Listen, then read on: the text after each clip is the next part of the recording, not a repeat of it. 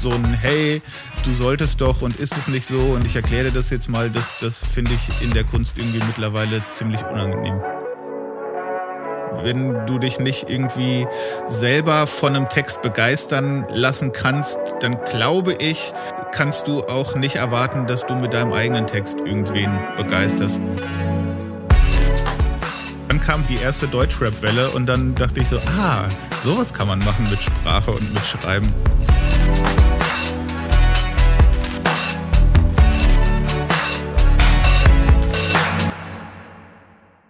Herzlich willkommen zu einer neuen Folge von Beta. Wir sind heute ein bisschen wieder mal digital unterwegs. Wir haben leider unseren Gast nicht direkt persönlich da, aber das hat natürlich auch den Grund, dass dieser Gast ganz woanders wohnt, und zwar in Darmstadt. Genau, wir sind hier in Berlin, Jonathan. Oh, und ich oh, sorry. uns hier gegenüber.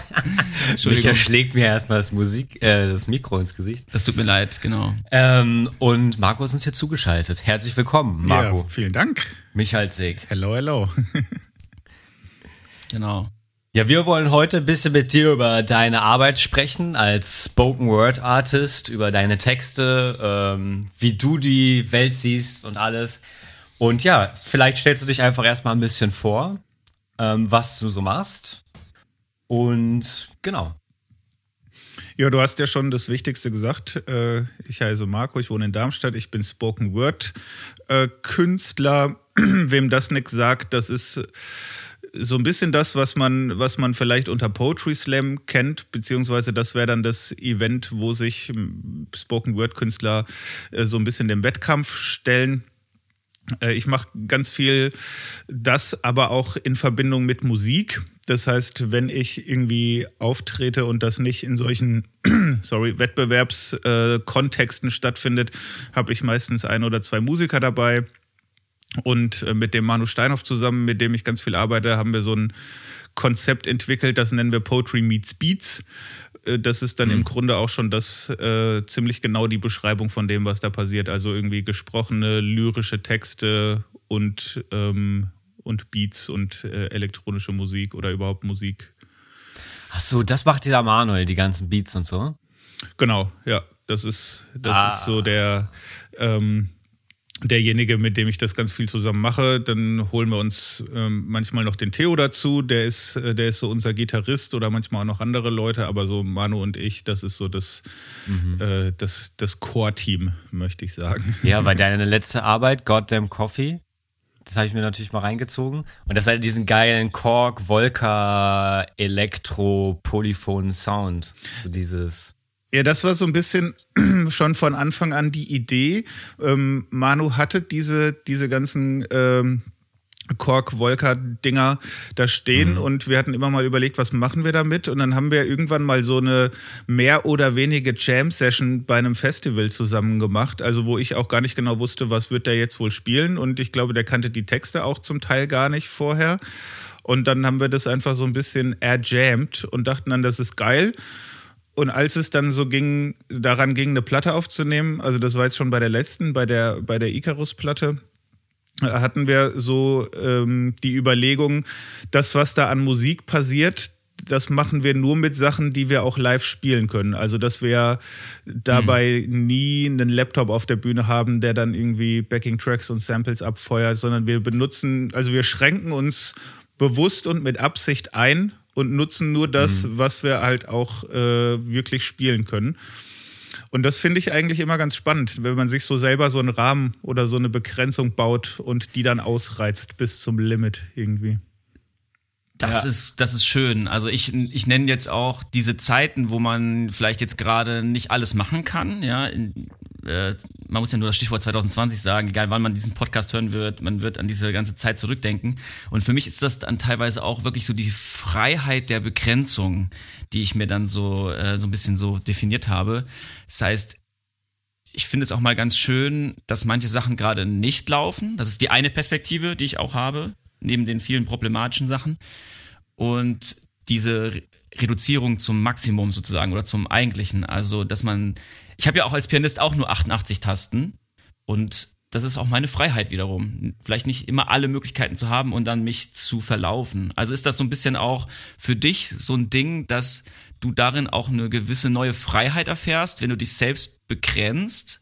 Oder hat das noch einen tieferen Wert von einer bestimmten Überzeugung? Mm, das ist so ein, so ein bisschen äh, eine Erkenntnis, die so beim, beim Tun entstanden ist, aber mittlerweile würde ich sagen, äh, liegt da sehr viel, äh, sehr viel Weisheit oder auch sehr viel Freiheit drin.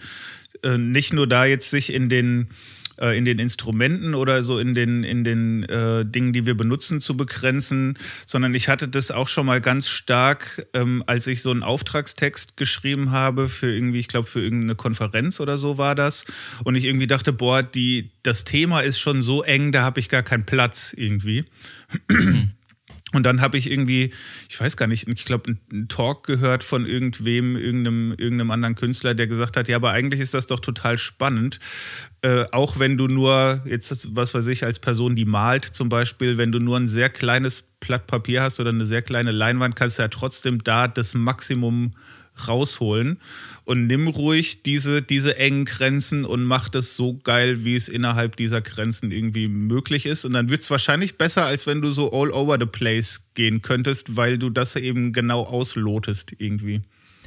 Total spannend. Ich merke das ganz konkret an der Klaviertastatur, dass ich manchmal die linke und rechte Hand ganz weit auseinander habe und denke, das ist ja jetzt total schön und ich habe hier so viel Freiheiten und die linke Hand liegt so im Bass und die rechte ganz oben und das muss doch einfach die Freiheit ermöglichen, sag ich mal. Und dann komme ich aber wieder, dass beide Hände sich annähern in die Mitte und man ganz nah aneinander spielt und einen kleinen Space hat von einer, vielleicht nur noch einer Oktave und dann kommen die geilsten Sachen auf einmal, weil du dann irgendwie zum Eigentlichen kommst oder zu, zu so einem gewissen Kern der Kunst irgendwie. Keine Ahnung, ist es vielleicht auch unerklärbar. Ähm, vielleicht ist das so ein Geheimnis. Aber das ist ein schönes Bild ein mit, der, mit der Klaviertastatur irgendwie. Oder? Ich habe das hm. neulich auch nochmal gedacht, äh, wenn es so jetzt um dieses ganze Online-Streaming und so geht. Ne? Man, man hm. sollte ja meinen, boah, ist das jetzt eine geile Freiheit. Ich kann gucken, was ich will und hören, was ich will. Und trotzdem kommt es mir so vor, ähm, dass ich früher, wenn ich noch wirklich öfter in, in Plattenladen gegangen bin und mir ein Album gekauft habe, dann habe ich das so lange gehört, bis ich es fast auswendig kannte, irgendwie. Wenn du jetzt so im Vorbeigehen so ein ja. Ding streamst, dann denkst du, oh geil, äh, höre ich mal kurz rein, danach höre ich was anderes. Und mit Filmen auch, ne? als es noch Videotheken gab, dann bist du da hingegangen und hast gedacht, den ja, gucke ich heute Abend. Und jetzt bei Netflix denkst du, oh, pff, ja, gucke ich mal rein. Oh. Ah, nee, habe ich doch keinen Bock drauf. Ach, vielleicht gucke ich gar nichts. So schwer. Also ich habe das ja auch mitbekommen, du bist ja großer David Lynch-Fan. Und ich yes. bin auch so ein bisschen nerdy, was so Filme angeht. Geil. Und manchmal habe ich dann auch einfach gesagt, Mensch, dann schaue ich heute Abend nichts. Ich kann mich gerade nicht entscheiden. So. Ja, voll. Weil ich, ich, das ist auch immer so die Herausforderung an mich. Ich bin auch auf so ein paar Plattformen, so, ich weiß nicht, ob du als so Filmfan so Letterbox oder sowas kennst, wie so IMDb mit so ja, Reviews, ja, ja, Bewertungen, so ein bisschen alles durchgestrukturiert. Und dann, ähm, ja, komme ich manchmal vom Hundertsten ins Tausendfache. Und beim Musikhören, ich habe mir jetzt erst in der Corona-Zeit einen Plattenspieler geholt. Sehr gut. Und da bist du dann auch so begrenzt, so, ähm, ja, ich kann da ja auch gar nicht so easy jetzt mal zu Song 6 springen oder so oder mal auf die zweite Plattenhälfte so schnell oder wieder die Platte wechseln oder so, sondern du hörst dann halt einfach mal durch, so. Das tut ja auch gut. Ja, das ist auf jeden Oder Fall. Oder ist mal was Neues, Erfrischendes irgendwie. Genau, es ist eine andere Art, sich irgendwie dem zu nähern, weil es einfach bewusster ist des Consciousness. Das habe ich mir auch so ein bisschen aus dem Talk mit Andrew. Wir hatten einen Podcast-Gast, einen Kumpel von uns, über Active Listening und seine Idee ist wirklich so, er hört eigentlich nur Alben ganz an. Mhm.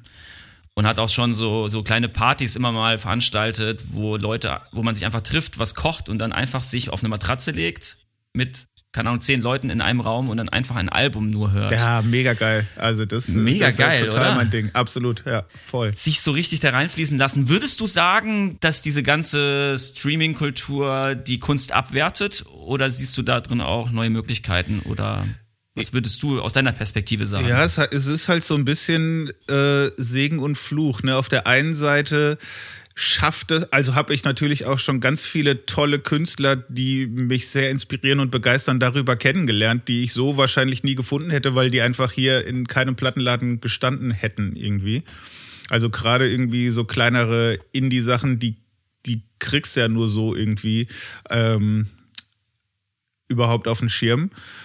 Mhm. Was für mich ja auch gilt, das heißt, es ist natürlich auch ein gutes Marketing-Tool, weil wenn du was raushaust, kannst du einfach einen Link rumschicken und Leuten sagen, hört doch da mal rein.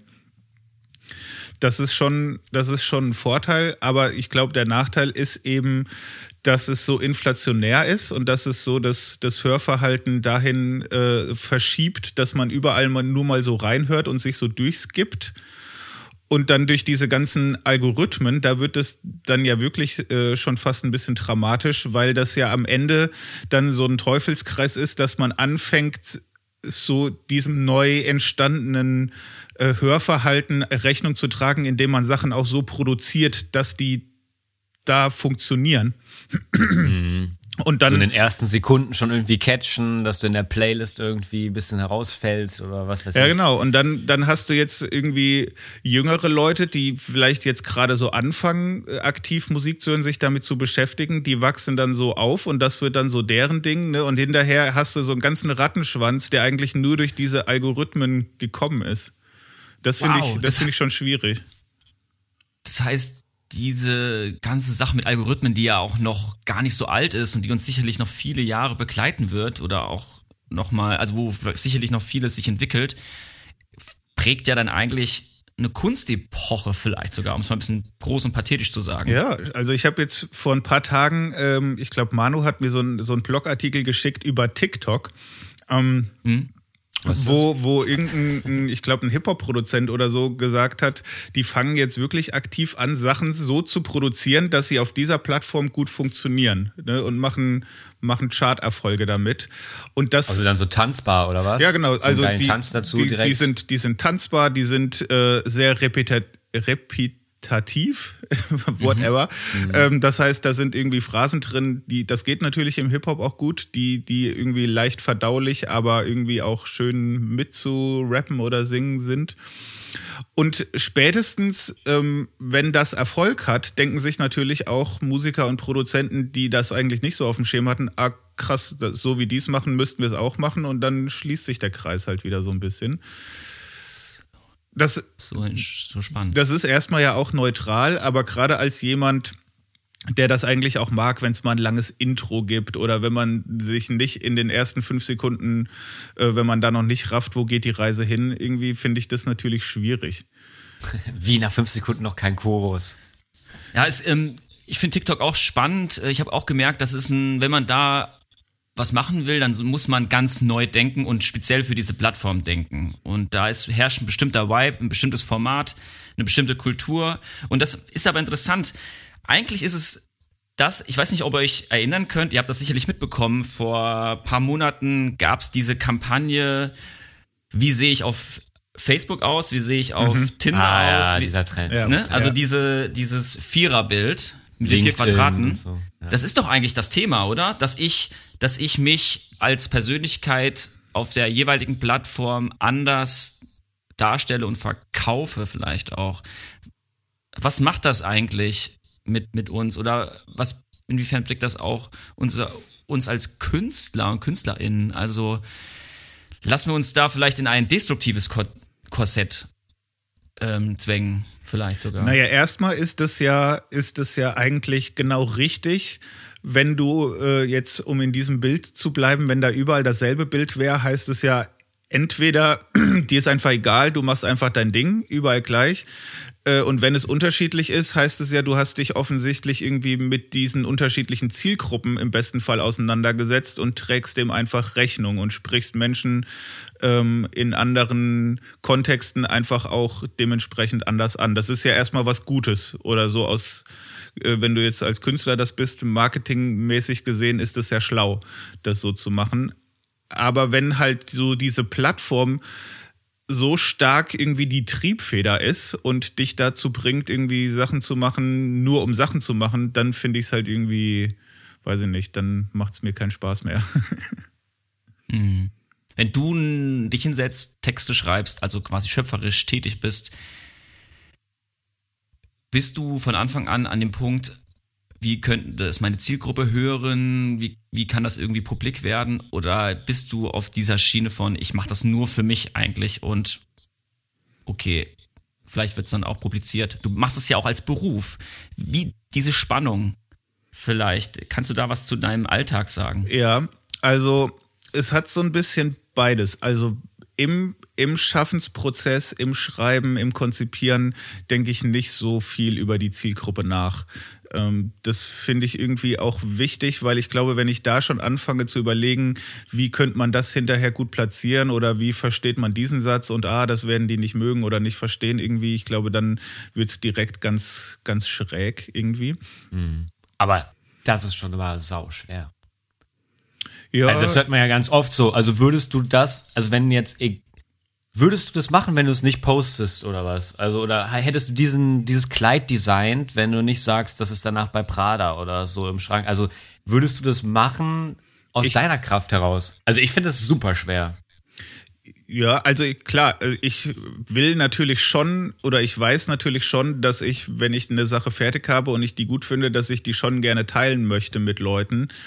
Aber ich glaube trotzdem auch, selbst ohne Publikum oder wenn das jetzt nicht mehr funktionieren würde, auch als Beruf, würde ich trotzdem irgendwie schreiben, weil das was ist, was mir selber gut tut und was mir, was ich selber hilfreich finde, wo ich mich auch gar nicht so sehr gegen wehren kann. Also das ist ja äh, wahrscheinlich, äh, Micha, bei dir so ähnlich. Du würdest dich ja vermutlich immer irgendwie ans Klavier setzen, weil es dir einfach gut tut oder weil es dir was gibt, zum Beispiel, mhm. auch wenn keiner zuhört irgendwie.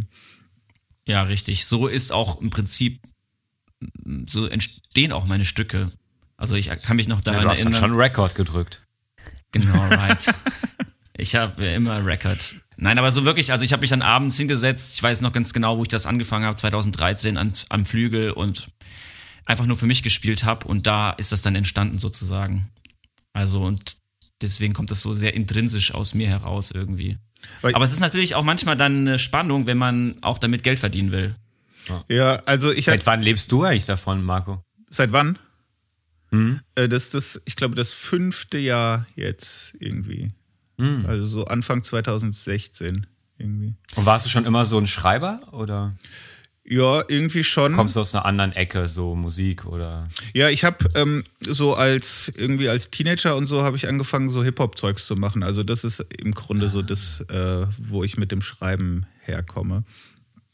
Aber das war vielleicht auch so ein bisschen einfach so ein, so ein Glückstreffer, weil ich, ich glaube schon so in der, in der Grundschule oder zumindest recht früh angefangen habe, halt viel zu lesen und irgendwie auch zu schreiben und fand das aber irgendwie immer so ein bisschen, ähm, ja, fast ein bisschen uncool. Und dann kam halt irgendwie so die erste Deutschrap-Welle und dann dachte ich so, ah, sowas kann man machen mit Sprache und mit Schreiben und das ist dann ja Ach, nice. überhaupt nicht mehr uncool.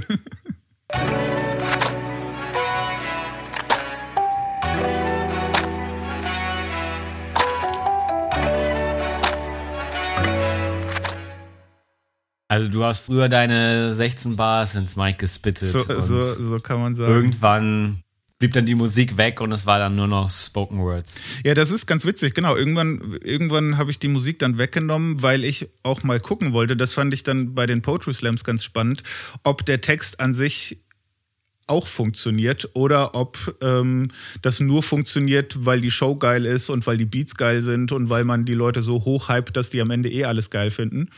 Und deswegen war das ganz spannend, das mal so nur auf den Text runter zu reduzieren und zu gucken, funktioniert der trotzdem irgendwie.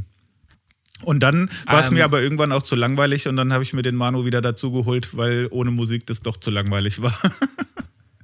ah, cool, das ist doch so ein schöner Prozess von Transformation oder von gewissen Dekonstruktionen. Okay, ich probiere jetzt mal das aus, entschlacke mich und sehe, das ist auch eine gute Sache, aber jetzt habe ich das vielleicht neu reflektiert und mache es aus einer anderen aus einem anderen Vibe heraus wieder, dann nehme ich das wieder hinzu. Also das war eigentlich meine fast erste Frage, als du angefangen hast zu reden. Mich interessiert das total, die Synergie zwischen der Kunst, den verschiedenen künstlerischen Ausdrucksweisen. ähm, ich habe manchmal Ideen, ich würde gerne zu Bildern Klavierstücke schreiben. Mhm. Ich mag Texten auch eigentlich. Ich habe auch schon auf Poetry Slams teilgenommen. Ich denke immer wieder drüber nach, die Sachen zu kombinieren, eine Synergie zu kreieren und daraus was Neues zu schaffen. Ähm, frag mich aber jetzt, beziehungsweise auf mich kommen dann Leute zu und sagen, wenn du jetzt auf ein Konzert, wenn du ein Konzert machst und dabei noch Bilder per Beamer zeigst, dann beraubst du dich deiner Musik der, oder dem Fokus auf die Musik. Das habe ich jetzt schon mehrmals gehört. Und da wäre mal so ein bisschen das Thema, ist das für dich auch ein Thema? Die, diese Sache von, dass vielleicht sogar die Musik wirklich stören könnte oder eine, ich sage jetzt mal ein bisschen salopp, um das explizit zu bekommen, eine Penisverlängerung ist? ähm, oder siehst du das als eine ganz neue Möglichkeit, deinen Text noch mehr wertschätzen zu lassen? Sozusagen. Das ist auch eine Frage, die ich mich immer wieder stelle.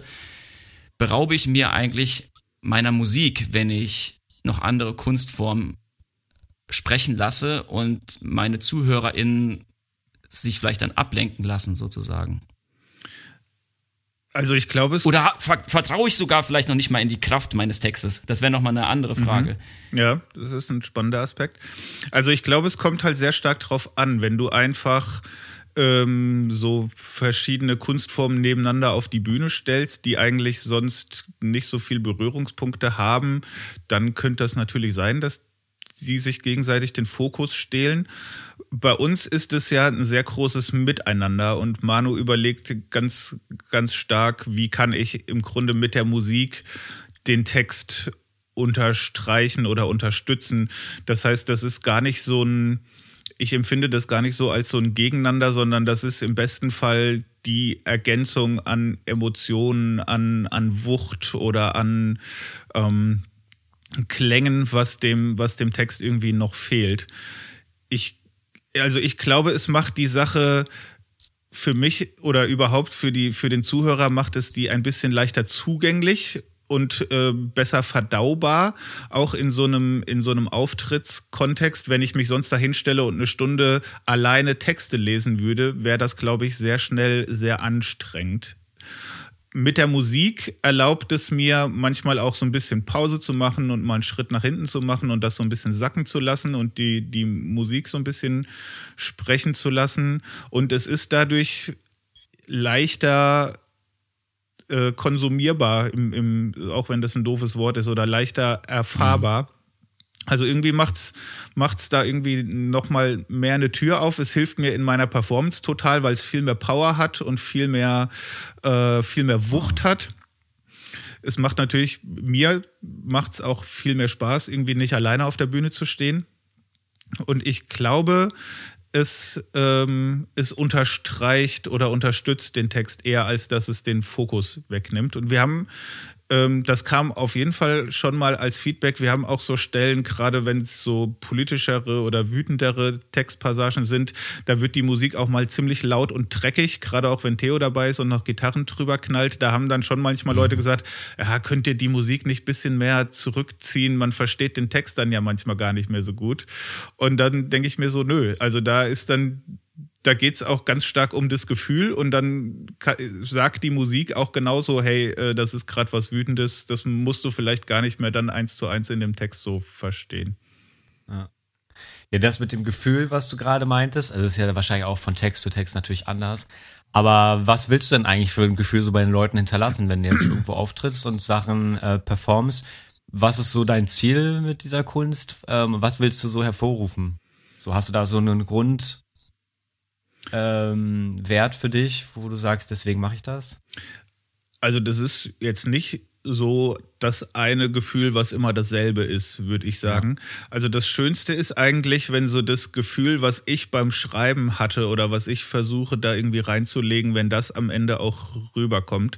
Und ich gerade so die Sache mit dem Gefühl, die finde ich, die finde ich recht wichtig. Fast wichtiger, als dass jemand danach noch äh, mir sagen kann, in dem Text ging es übrigens um erstens, zweitens, drittens und hat die Infos alle gekriegt, sondern eher, ähm, wie hast du dich gefühlt dabei? Was hat dich äh, irritiert? Was hat dich traurig gemacht? Was hat dich wütend gemacht? Das finde ich wichtiger, als wenn man irgendwie danach noch genau weiß, was hat der Text jetzt irgendwie gesagt. Das ist manchmal ja auch so ein bisschen die, äh, die Gefahr bei, bei poetischen Texten, dass man denkt, ich muss jetzt irgendwie so viel Message wie möglich da reinpacken und so viel Infos wie möglich. Und das ist, glaube ich, gar nicht der Punkt, sondern eher äh, auf so einem Bild oder auf so einem Gefühl rumzureiten und das möglichst Viben. zugänglich und erfahrbar machen. Ja, ganz genau. Das geht so gut, was du jetzt sagst, ist so wunderschön. Nicht nur, weil ich mich auch gerne emotional berühren lasse und ich glaube, jeder Mensch sich in diversen Formen emotional sich berühren lässt, sondern wir hatten auch noch ähm, vor einigen Wochen Thorsten Hebel als ah, Podcast-Gast da. Genau. Und er hat mit einem Satz echt reingehauen und gesagt, Emotionen ah, ja. sind Informationen. Hm. Ja. ja. Hm. Und das hat mich so richtig motiviert, dem nachzugehen. Und da wäre jetzt so eine Frage, ähm, mit Worten kann man ja, also gerade ähm, philosophische Konstrukte oder auch religiöse Konstrukte oder arbeiten ja am stärksten mit Worten oder die meisten Ausdrucksweisen, wie die Aufklärung geschehen ist durch Philosophen, ist durch Worte passiert. Mhm. Ähm, jetzt, jetzt bist du auch vor allem Wortkünstler, so würde ich das mal vor allem bei dir bezeichnen.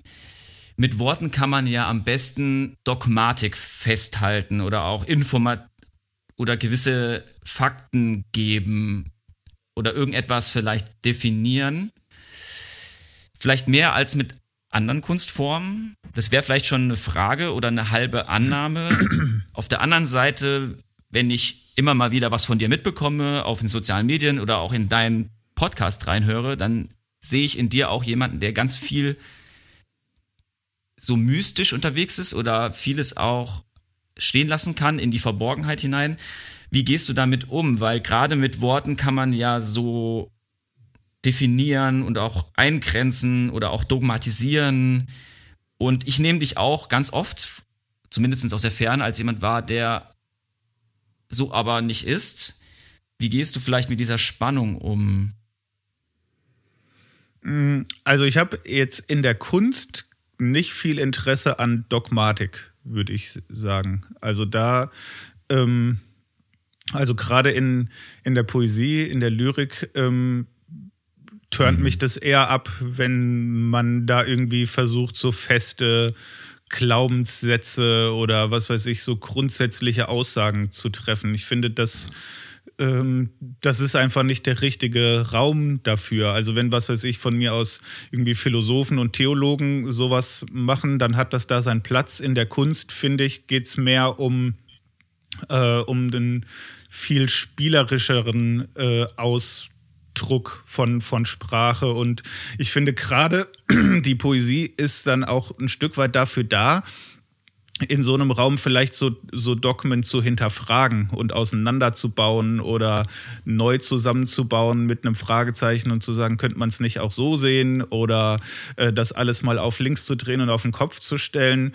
Also ich glaube, da hat die, die, da hat die Kunst und der Künstler vielleicht auch eine Freiheit, die so der, der Theologe zum Beispiel eher nicht hat, weil der da sauber arbeiten muss. Und ich glaube, ich oder wir können da einfach auch, auch Leerstellen lassen, die dann jeder so ein bisschen selber füllen kann. Also da wird wahrscheinlich jetzt der eine oder andere Theologe sagen, das kann ich aber eigentlich auch. Aber so ist vielleicht so ein bisschen die, die Abgrenzung. Also ich habe wenig Interesse, auch in meinen Texten so absolute Aussagen zu treffen, wo, wo ich den Anspruch habe, jemand hört das und denkt, aha, so ist es gut, dann sehe ich das jetzt auch so. Sondern ich will eher einen Raum aufmachen, wo ich im besten Fall vielleicht einfach sage, so sehe ich das im Moment. Ähm, kannst du selber weiterdenken. Oder im allerbesten Fall lass uns drüber reden und warum, warum siehst du das anders und wahrscheinlich lerne ich dabei auch was. Also das finde ich viel spannender, als so Aussagen rauszuknallen irgendwie. Also wo Micha ja auch Epochen angesprochen hat, bist du mit deiner Kunst wahrscheinlich mehr Sturm und Drang als Aufklärung. Ja, also das wäre jetzt nicht so mein, mein Anspruch, äh, Anspruch, zumindest irgendwo in irgendeiner Richtung Aufklärung zu betreiben. Aber hat sich das bei dir verändert? Also, dass du vielleicht gesagt hast, du hast jetzt gesagt, so seit fünf Jahren äh, machst du das zumindest beruflich oder seit dem Beginn, seitdem du schreibst, dass du am Anfang auch noch versucht hast, mehr Sachen zu erklären und jetzt vielleicht auch wieder da einen Prozess gesehen hast, oder? Ja, das war bestimmt ein Prozess, wobei ich schon ähm, also zumindest seit ich angefangen habe mit diesen Spoken Word Sachen, also auch wenn ich über zum Beispiel Glaubenssachen ge geschrieben oder geredet habe, hatte das immer schon stark so äh, diesen Aspekt, dass ich versuche, mich damit selbst zu sortieren erstmal und du hörst mir so ein bisschen beim, beim Denken zu. Ich glaube, das hat äh, sich, da hat sich natürlich auch ein bisschen die, die, die Zielgruppe und das Publikum äh, verändert, dadurch, dass ich dann auch viel zu Poetry Slams gegangen bin. Ähm, musste ich mir dann natürlich oder musste ich mich auch mehr damit auseinandersetzen, wie kommuniziere ich zum Beispiel so theologische oder philosophische Themen, so dass auch ein, ein, Publikum, was jetzt nicht äh, so kirchlich sozialisiert ist, das nachvollziehen kann, was ich über was ich mir da eigentlich Gedanken mache das hat, glaube ich, schon viel dazu beigetragen, das irgendwie ein bisschen sauberer zu durchdenken und auch so zu formulieren, dass es nicht so, so floskelig und so klischeehaft irgendwie ist. Aber so den, also ich habe schon gemerkt, also bei manchen alten Sachen, die so eine starke äh, die so eine starke Du-Ansprache haben, zum Beispiel. Also ich habe zum Beispiel mal diesen äh, Text gemacht, den es auch als YouTube-Video gibt, Was ist dir heilig? Ähm, genau. Der hat so Passagen, die schon fast so ein bisschen pastoral klingen. Und das, sowas mag ich eigentlich nicht mehr so gerne machen, zum Beispiel. Obwohl ich den Text an sich auch noch gut finde und den ab und zu auch noch live performe. Aber so, so ein Hey, äh, du solltest doch und ist es nicht so und ich erkläre das jetzt mal, das, das finde ich in der Kunst irgendwie mittlerweile ziemlich unangenehm. Ist es auch deswegen, weil du vielleicht noch mehr auf die Kraft der Kunst in sich vertraust? Ist es das ein Faktor, der dazu beigetragen hat? Oder auch damit noch die Frage, welchen Wert misst du eigentlich Worten zu? Also vielleicht auch so ein bisschen aus der, aus der Erkenntnis raus, wenn ich mir so überlege, was sind so ähm, Kunstwerke, Platten, Bücher, Filme, Bilder, die mich besonders äh, geprägt haben oder die, die was mit mir gemacht haben, sind das meistens Sachen, die sich mir nicht sofort erschlossen haben ne, die erst cool wurden, nachdem man sich mal so richtig reingegraben hat oder was weiß ich bei so einer Platte, wenn man dann gemerkt hat, ah, das ist eigentlich ein Zitat und das bezieht sich auf das und dann hört man das noch und denkt dann, ah, okay, jetzt verstehe ich diese, diese Assoziationskette oder auch in, in Filmen passiert es ja auch oder in Büchern dann oder man muss sich erst so ein bisschen auch den Kontext erschließen, warum, zu welcher Zeit, in welcher Situation hat ein Künstler das gesagt und dann kapiert man es auf einmal und merkt, boah, das ist ja viel, viel tiefer als das, was ich gedacht habe. Das sind dann so die Sachen, die, die spannend geworden sind. Oder auch, wenn also gerade gerade auch so ein David Lynch-Film, ne, der, der eigentlich so viel Interpretationsspielraum ähm, zulässt, dass es eigentlich ganz viele Möglichkeiten gibt, sich so einer Geschichte zu nähern, je nachdem, von welcher Seite ich gerade komme oder was ich auch so als Erfahrungshorizont mitbringe, kommt da vielleicht was ganz anderes raus, als wenn du den jetzt guckst irgendwie. Und das finde ich total spannend und das möchte ich eigentlich auch, dass ich schon klar und auf den Punkt und verdichtet irgendwie einen Text schreibe oder eine Geschichte erzähle, der aber noch so viel Raum lässt, dass der oder diejenige, die zuhört, trotzdem irgendwie noch sich selbst, noch genug Platz hat, sich selbst da irgendwie reinzulegen. Das, das finde ich wichtig. Hast du das bei dir inhaltlich mal so für dich definiert, dass du sagst, ich gehe auch nur bis zu dem und dem Punkt oder sagst du überhaupt generell, es gibt irgendwo auch mal eine Schmerzgrenze oder was ist da so deine Meinung zu? Nö, also ich habe mir da jetzt nicht so eine, so eine klare Regel definiert. Das ist irgendwie immer eher so ein, so ein Prozess, der so beim Ausprobieren entsteht. Also ich hatte zum Beispiel, als ich die Icarus-Platte geschrieben habe, ähm, habe ich ganz viel so von meiner eigenen Glaubensreise und, äh, und Absturz und Dekonstruktion geschrieben. Und da war mir schon wichtig, ich erfinde so einen Protagonisten und lass den das alles erleben und erzähle mhm. meine Geschichte, aber ich kann notfalls, wenn es mir zu nah das wird. Lyrische ich. Ja, kann ich immer noch sagen, das bin ja nicht ich. Das ist ja nur äh, hier diese, diese Figur, die ich mir ausgedacht habe. Und jetzt bei der, bei der neuen Platte ähm, da habe ich gesagt, diese Barriere, die ist mir zu hoch, lass uns die ein bisschen niedriger legen. Das wird jetzt ein bisschen persönlicher und ein bisschen dichter. Also ich glaube, das verschiebt sich immer auch so je nachdem, was ich gerade sagen möchte.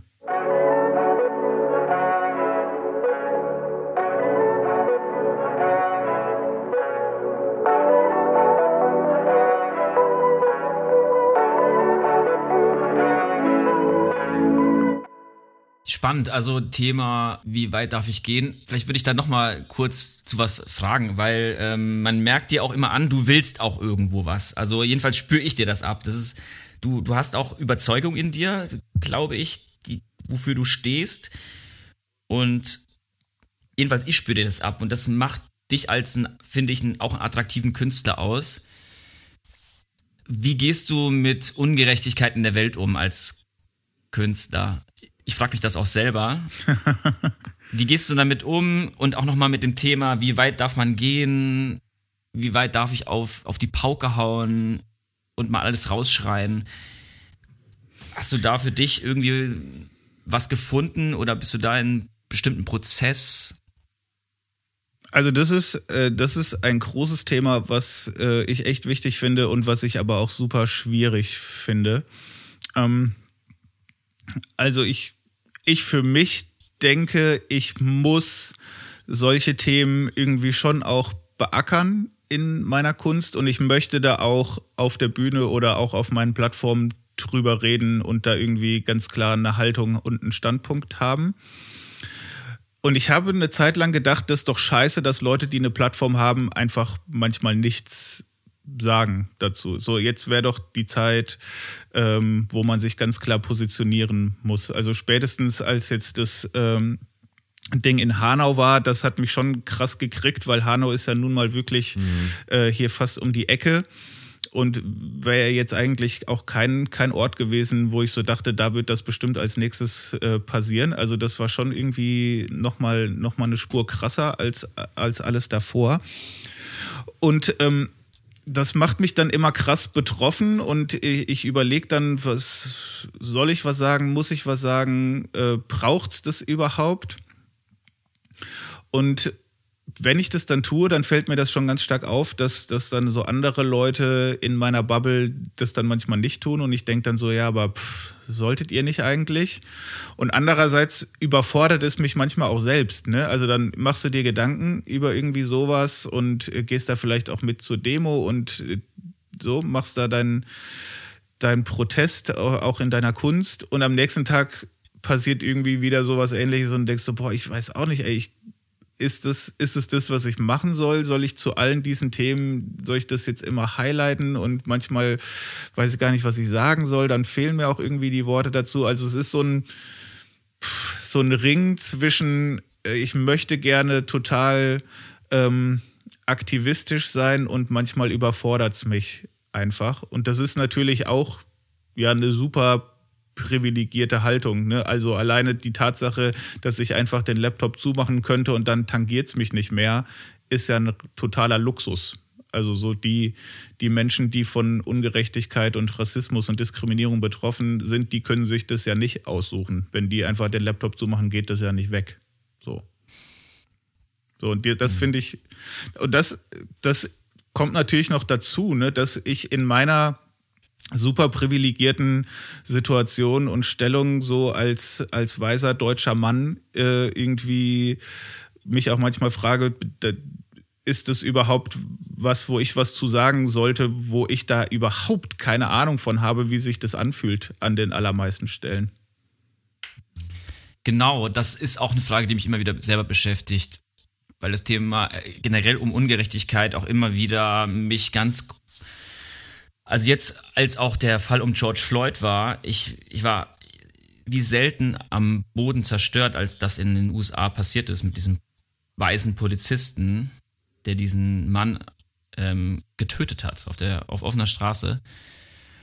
Und gleichzeitig denke ich so, hat, hat das so viel Kraft, wenn ich was als weißer, relativ beschützter, vielleicht auch bürgerlicher Mensch was dazu sage?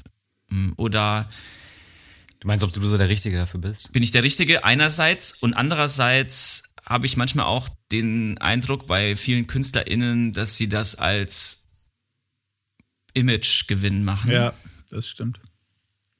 Schmaler Grad sicherlich. Ja. Ist, Schmaler, schmaler aber ich glaube trotzdem, es ist, es ist ein Stück weit ja alternativlos, weil wir sind ja im Grunde Teil des Problems, ne? weil, weil wir äh, Westeuropäer oder äh, dominante weiße Gesellschaft dieses System ja quasi erschaffen haben, ob es uns gefällt oder nicht. Und wenn wir aus diesem System raus das nicht mitprotestieren, dann bleibt es ja immer so ein komisches Frontending. Also ich glaube, so Haltung zu zeigen und eine Haltung zu haben und Unrecht auch laut als Unrecht zu benennen, ist schon wichtig. Also wenn ich jetzt denke, gut, ich habe nur die Handvoll Follower, aber du weißt ja nie irgendwie, was das wieder für eine für eine äh, Assoziations- oder Reaktionskette irgendwie nach sich zieht. Ich könnte mir schon denken, dass dass das vielleicht auch Leute ermutigt, die gerade nicht so richtig wissen, soll ich oder soll ich nicht, und dann einfach sehen, okay, zwei, drei Leute, die ich gut finde, die, die haben eine Haltung dazu und die sagen es laut, dann mache ich das jetzt auch irgendwie. Das ist natürlich nicht damit getan, dass man irgendwie zwei, drei Posts auf Instagram macht, aber ich glaube trotzdem, dass das schon wichtig ist, weil da Leute sind und man da irgendwie auch Meinungen teilt und kommuniziert ich würde schon sagen, dass ich, für mich ist es erstmal was, was ich weitermachen möchte, weil ich glaube, dass, äh, dass da schon Leute sind, die, die ähm, das wahrnehmen, was ich sage und deswegen sehe ich das gar nicht ein, da nur irgendwie happy clappy zu sein, sondern auch zu sagen, dass mich das wütend macht und dass das Unrecht ist und dass das nicht geht. Also ich persönlich sehe es auch so, eine gewisse Verantwortung hat man da schon, eigentlich jeder von uns. Und ich, ähm, mir fiel es gerade ein, in dem letzten Text von dir, Goddamn Coffee, da habe ich auch, glaube ich, hier und da Dietrich Bonhoeffer reingeschnitten gesehen. Und das ist ja zum Beispiel jemand, der ist sehr gegen die Ungerechtigkeit in seinem Alltag aufgestanden und hat ähm, Texte geschrieben, die, die, die, die noch heute aktuell sind und die ihn dann ja letztendlich da in den Märtyrertod gebracht haben oder auch so legendäre Reden wie von Martin Luther King oder so. Du als Texter, äh, Micha und ich hatten uns das nämlich vorhin gefragt, weil Micha so aus Spaß meinte hier beim Aufbauen äh, ähm, von der Technik, I have a dream one day, ähm, ein Setup hier ohne Kabel oder so. Da haben wir uns so gedacht, was ist eigentlich bei Marco Michalsek? Hat der wohl irgendwelche Reden, die er so abfeiert? Weil ich kann mir gut vorstellen, für dich ist ja ähm, ein Text auch keine Ahnung, was du liest oder so. Du hast ja ganz andere Herausforderungen nochmal wahrscheinlich als ich oder auch Herangehensweisen. Und hast du da auch persönlich so Reden, wo du so sagst, die haben mich richtig inspiriert und das ist was, was mich auf jeden Fall berührt hat. Würde mich jetzt mal interessieren, so auch einfach so, was du so konsumierst, was dich so äh, bereichert hat in deinem Leben. Also so, so reden, glaube ich, nicht so krass. Klar, so Martin Luther King natürlich, auf jeden Fall. Das ist ja, das steht ja fast schon äh, außer Frage und, und, und ohne Beispiel Antwort. und ohne Beispiel da. Ähm, so Bonhoeffer natürlich total. Dieser Satz in dem Damn Good Coffee Stück, äh, einen Gott, den es gibt, gibt es nicht, ist ja auch ein Bonhoeffer Zitat. Deswegen kommt er auch in dem, in dem Video äh, vor. Das sind wahrscheinlich öfter solche Sachen, so, so Sätze oder so Texte, über die ich stolpere, wo ich dann denke, boah, das, das trage ich irgendwie so eine, so eine Weile mit mir rum. Das ist auch total unterschiedlich. Das sind manchmal Künstler, das sind manchmal, äh, was weiß ich, vielleicht Philosophen oder Theologen oder einfach äh, Leute, die schreiben. Ähm, das sind manchmal aber auch, was weiß ich, vielleicht einfach YouTube-Videos. Irgendwie, ich habe vor kurzem, hat der Jonas, mit dem ich diesen äh, Art und Weise Podcast mache, hat mir ein Video gezeigt von dieser, oh, wie heißt es, MyLab, glaube ich. Also dieser, ähm, es ist so, so ein, so ein? Wissenschafts-YouTube-Kanal, genau. Und sie hat irgendwie so eine Folge darüber gemacht, über die Farbe Blau. Und dass wir äh, vielleicht gar nicht dasselbe sehen oder meinen, wenn wir blau sagen oder dass die Farbe blau auch äh, irgendwie so in der Menschheitsgeschichte früher gar nicht so vorkam, weil es irgendwie dieses Konzept blau nicht gab. Also so, das ist jetzt in ganz einfachen, stümperhaften Worten äh, das wiedergegeben, was in diesem YouTube-Video vorkommt. Und so, das fand ich total geil. Da habe ich noch Tage und Wochen lang drüber nachgedacht, was könnte man mit dieser Blau-Idee irgendwie machen in einem Text oder so. Also sowas, sowas ganz oft oder dann einfach auch so ein Satz wie dieser Bonhoeffer-Satz zum Beispiel. Aber ich kann es jetzt nicht so runterbrechen auf die eine Rede oder das eine Buch, zu dem ich immer wieder zurückkomme. Das, das ist bei mir eher so ein, so der Versuch, so ziemlich aufmerksam und wach so durch meinen Alltag zu stolpern und äh, so ein bisschen einzusammeln, was mir da so begegnet und manches bleibt dann erstmal einfach so im Rucksack vielleicht und anderes, das resoniert dann mehr und das ziehe ich dann raus und mache was damit irgendwie. Cool. Ich merke selbst, dass ich manchmal ein bisschen zu viel den gleichen Komponisten höre. Der, über den also, du eine Abhandlung geschrieben hast. Chopin, oder? äh, nicht Chopin. Was hast du gesagt? Ich, ich dachte, der, über den du, äh, den du einen, einen Blog geschrieben hast. Ah, genau, Olaf von Arnolds. Ja, wir können ruhig beim Namen nennen. können wir einen Namen nennen, ja. Ich finde den auch sehr gut, auf Boah. jeden Fall. Ah, Nein, ich will den auch. Dank, auch Chiasmus. Und Chiasmus, so. genau. Ich will es gar nicht werten. Ich merke nur, dass ich dann manchmal zu, zu sehr abfärbe und ich in der Gefahr wäre, als Künstler ihn zu kopieren. Das ist die mhm. eine Seite. Da, und auf der anderen Seite hat er mich sehr, sehr stark beeinflusst in meinem Schaffen, bisherigen Schaffen. Und ich mag das auch, weil ich mag ja seine Musik und das zu übertragen in meine Musik hinein und neue zu entdecken, finde ich super. Okay, das ist nur so ein kleines Beispiel. Ich bin, weiß nicht, die Zuhörenden ähm, vielleicht mal selber drüber nachdenken können, inwiefern man sich beeinflussen lässt. Aber du hast jetzt gesagt, du hast jetzt nicht nur den einen oder den einen Einfluss. Wir sind ja mit unserem Veta-Magazin genau eben jetzt an so einen Punkt gekommen im Gespräch, weil Veta ist schwedisch für wissbegierig und neugierig. Mhm. Voll gut. Und das ist das, was uns total begeistert, diese Idee um Neugier. Und ich höre das jetzt so ein bisschen raus bei dir. Ähm, welche Rolle spielt die Neugierde in deinem Schaffen oder in deinem bisherigen Schaffen, in deinem Leben? Leben. Ja, ich weiß gar nicht, ob ich das, äh, ob ich das bis jetzt so Neugier genannt hätte, aber ich habe schon immer viel Bock. Irgendwie Veta hast du es genannt, oder? Veta, auf jeden Fall. Heißt schon immer so bei mir. nee, ich habe schon, ich hab schon viel, viel Bock, mir irgendwie ähm, mir Neues anzulesen. Oder manchmal ist es fast auch so ein bisschen hat es schon fast ein bisschen was mit Frust zu tun, wenn ich irgendwie ein Buch lese und merke, jemand zitiert die ganze Zeit irgendeinen anderen Autor, den ich noch nie gelesen habe, wo ich keine Ahnung habe, wo das herkommt, dann denke ich so, ah, da hast du irgendwie so einen blinden Fleck, den musst du mal ganz schnell schließen irgendwie. Und dann mache ich das auch irgendwie. Oder ich habe mhm. ich hab am Anfang des Jahres mit einem Freund ähm, äh, haben wir so drüber diskutiert, was ist, wer ist eigentlich, wer ist eigentlich wichtiger oder wer ist eigentlich toller, äh, Tolstoi oder Dostoevsky? Dann habe ich gemerkt, oh, ich komme ganz schnell an, an mein Limit, weil ich das nicht gut diskutieren kann, weil ich nicht mehr so genau weiß, was war das eine und was war das andere nochmal, weil es schon so lange her ist, dass ich das gelesen habe. Und das habe ich jetzt zum Beispiel sehr intensiv in, äh, in diesen Tagen, wo man einfach viel Zeit zum Lesen hat, habe ich nochmal sehr viel Dostoevsky gelesen. Einfach nur, ähm, weil ich wissen wollte, ob ich das besser diskutieren kann beim nächsten Mal.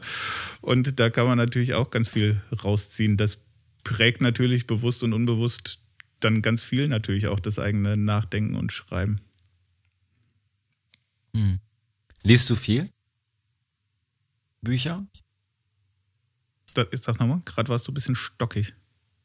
Liest du viele Bücher, Marco?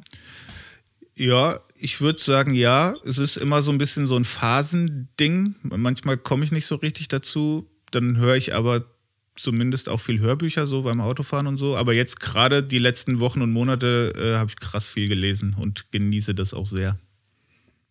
Das wäre auch eine Frage für mich. Und zwar, vor einigen Jahren habe ich an einem Poetry Slam teilgenommen in Marburg.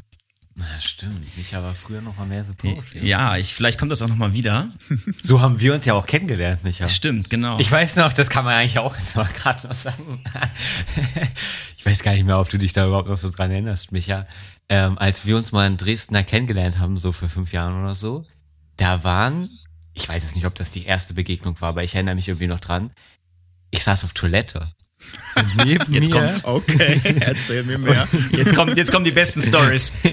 ja, das muss ja auch mal erzählt werden. Und neben mir in der Kabine war halt irgendwer drin und der brabbelt so irgendwas vor sich her, so. Und dann ich so, hä? Und dann sind wir wie die Hände waschen und dann ich so, ah, okay, trägst du gleich irgendwas vor oder so. Und das war halt Micha. Und dann haben wir irgendwie, haben wir einen Kontakt. Und du hast dann nochmal so, es gab, glaube ich, sowas wie so einen bunten Abend oder sowas. Und du hast halt einen Text vorgetragen. Ich weiß auch gar nicht mehr, was es war. Und da haben wir, glaube ich, das erste Mal uns so ein bisschen unterhalten. Ach, geil. Gut, das ist ja Ich die glaub, ich beste erinnere mich noch so ein bisschen an diese ever. Was? Ja. Ja, stimmt. Ja, da, das ist auch die Neugierde wieder, die in beiden von uns war. So, was macht der Typ da? Was schreibt er da in sein Notizbuch? Ich erinnere mich noch ganz ähm, im Nebeldunst.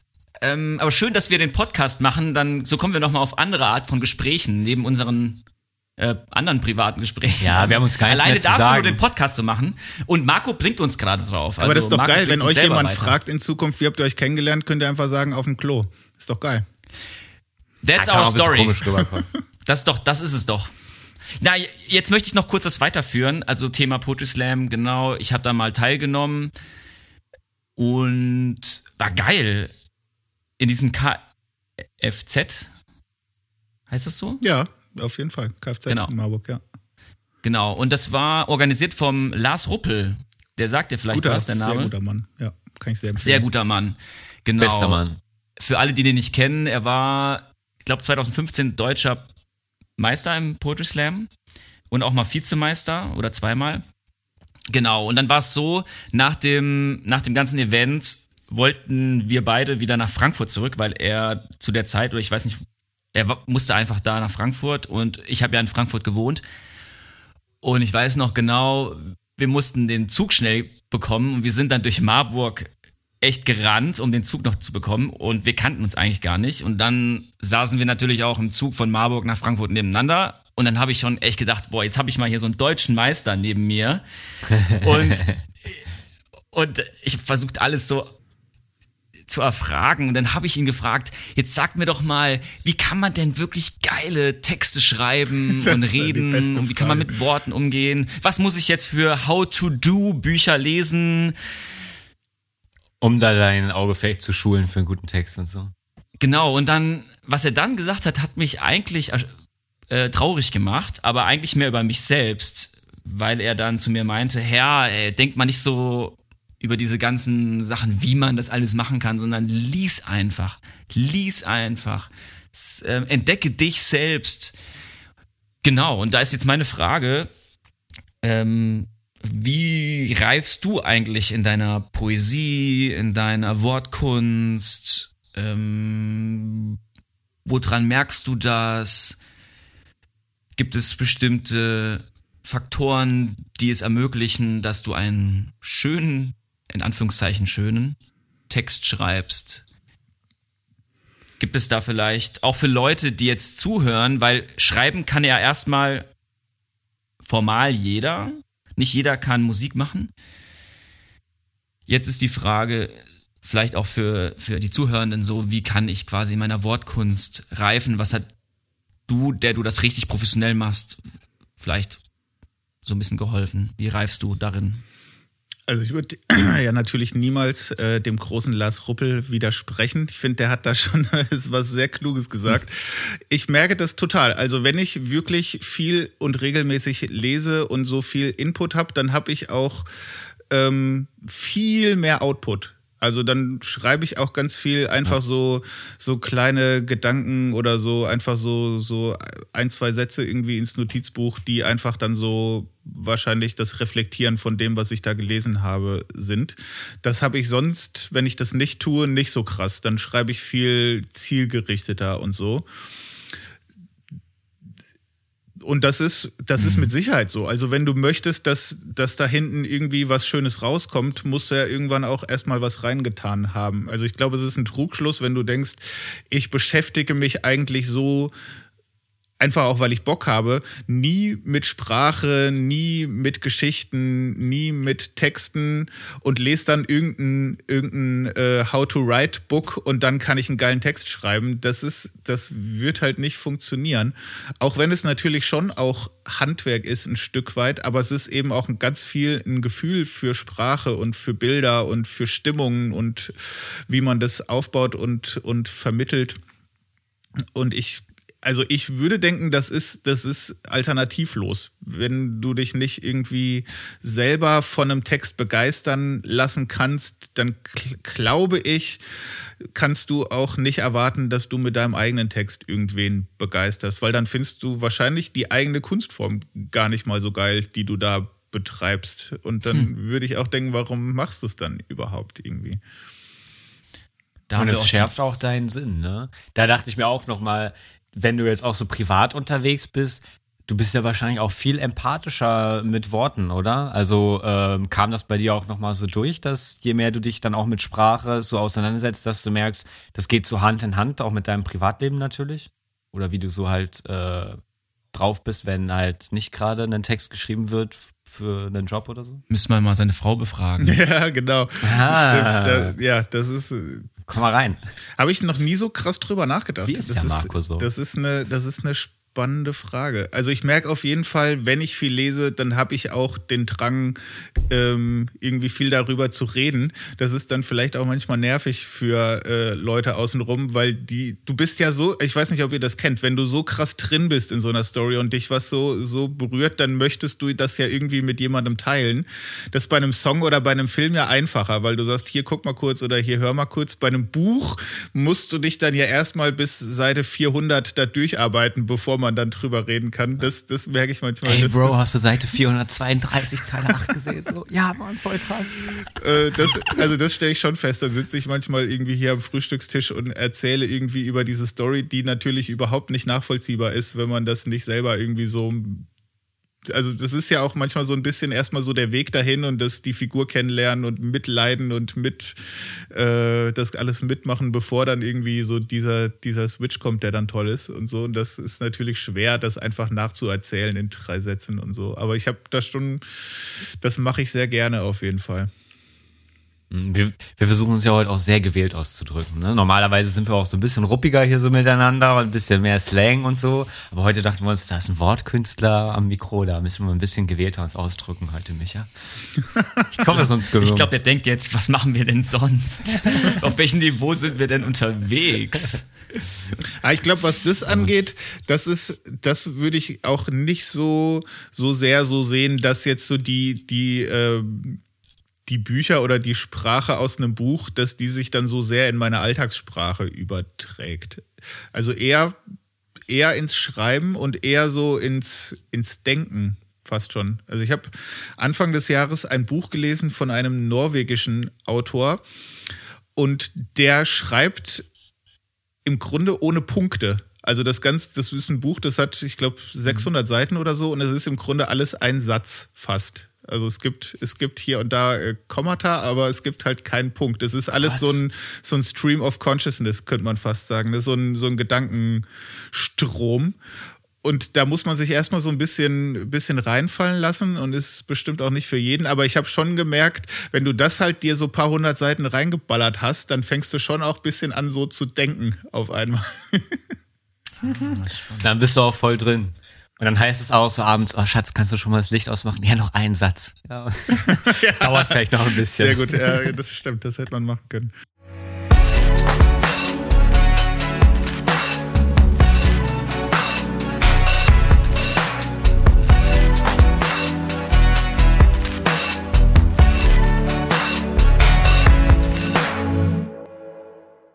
Ja, da gibt's ja ganz viele tolle Experimente, auch dass du sagst, ja, ich verzichte zum Beispiel auf Es oder so, da habe ich mal einen Roman gelesen.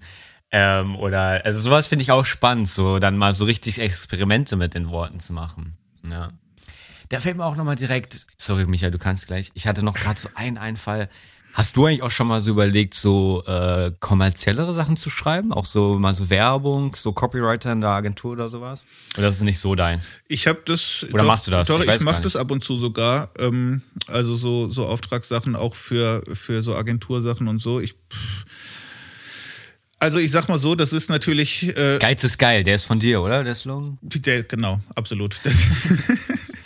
nee, aber also ich merke schon, es macht mir nicht so, so viel Spaß natürlich wie die eigenen Sachen, weil die natürlich viel funktionaler sind und die immer irgendwie was wollen oder was können müssen und so. Und ähm, Ah, weil das eigentlich auch wieder fast genau das ist, was ich eigentlich nicht mehr machen möchte, weil die dann ja irgendwie versuchen, anhand von einem Text Leuten irgendwas ähm, rüberzubringen oder fast schon zu verkaufen oder wo dann so Sprache oder Kunst mhm. zu einem Zweck irgendwie genutzt wird, der, der da irgendwie so mehr oder weniger versteckt noch da so dranhängt. Das äh, das, da gibt es sicherlich Beispiele, wie man das sehr gut und kreativ und schön machen kann. Im Großen und Ganzen äh, mache ich das nicht so super gerne und deswegen auch nicht ständig. Aber klar, hm, es ist, da für dich ist natürlich auch, wenn man vom Schreiben lebt, ist das natürlich auch eine Möglichkeit, wie man mit dem Schreiben Geld verdienen kann. Das ist halt auch keine Frage. Die Frage stelle ich mich auch, soll ich Werbung, Werbemusik machen? vielleicht stellt sich da auch die Frage, hast du dir da mal die Frage gestellt, wo du das wirklich nicht mehr machen würdest? Also vielleicht für bestimmte Companies oder bestimmte Sachen. Hast du da schon Muss mal Gedanken gemacht? Namen also jetzt zum Stichwort Werte, ähm, wo würde es dann clashen bei dir? Ja, das auf jeden Fall. Also für für irgendwelche Firmen oder Konzerne, die ich selber problematisch finde, gerade auch aus so einer Gerechtigkeitsperspektive oder sowas. Äh, da würde ich mich auch nicht hinstellen und für die einen Text schreiben. Also selbst wenn da mein Name nicht drunter steht und das nur eine Auftragsarbeit ist, aber mhm. das, ähm, das fände ich nicht cool, auf jeden Fall. Mhm. Ja. Dann wärst du ja quasi Rat und partizipativ Teil der ungerechten Sache oder des Systems, von dem wir eben auch gesprochen haben, das fand ich sehr cool von dir, zu sagen, auch ich, wenn ich jetzt zum Beispiel eine weiße Hautfarbe habe, es ist meine Verantwortung, wir sind eine Weltgemeinschaft und als in meinem oder auch in deinem, in unserem Fall als weißer Mitteleuropäer Stellung zu beziehen, weil wir Teil dessen sind. Ähm, so, das habe ich richtig unter anderem von diesen ganzen vielen tollen Gedanken mir mitgenommen. mitgenommen. Ja, der schließt sich der Kreis ja wieder. Ja, ich meine, ich kann ja Vielleicht nicht. hören wir bald ein den, Stück von Micha. Ich kann ja nicht die Lage ganze Zeit mich hinstellen und sagen, boah, Fair Fashion finde ich wichtig und sowas und dann für irgend so eine Firma, die das äh, alles mit Füßen tritt, den Werbeslogan schreiben. Das, also das, das finde ich äh, irgendwie, das passt für mich nicht. Hm, hm, das ja, aber wer dann auch immer auf der Suche ist nach guten Filmen und guter Musik und guten Texten, der kann ja auch in euren Podcast hören, oder? Du kannst ja gerne nochmal zum Ende auch ein bisschen Werbung für euren Art und Weise machen, was ihr da so besprecht und wo man auch vielleicht nochmal Arbeiten von dir findet. Und das fiel mir gerade nochmal ein, das finde ich immer sehr angenehm bei euch, dass auch so viele ähm, Sachen, die man vielleicht nicht so kennt, die ihr dann so empfehlt, so das habe ich gehört, gelesen und das ist sehr empfehlenswert und cool. Zieht euch das mal rein. Äh, da habe ich schon vieles mitgenommen.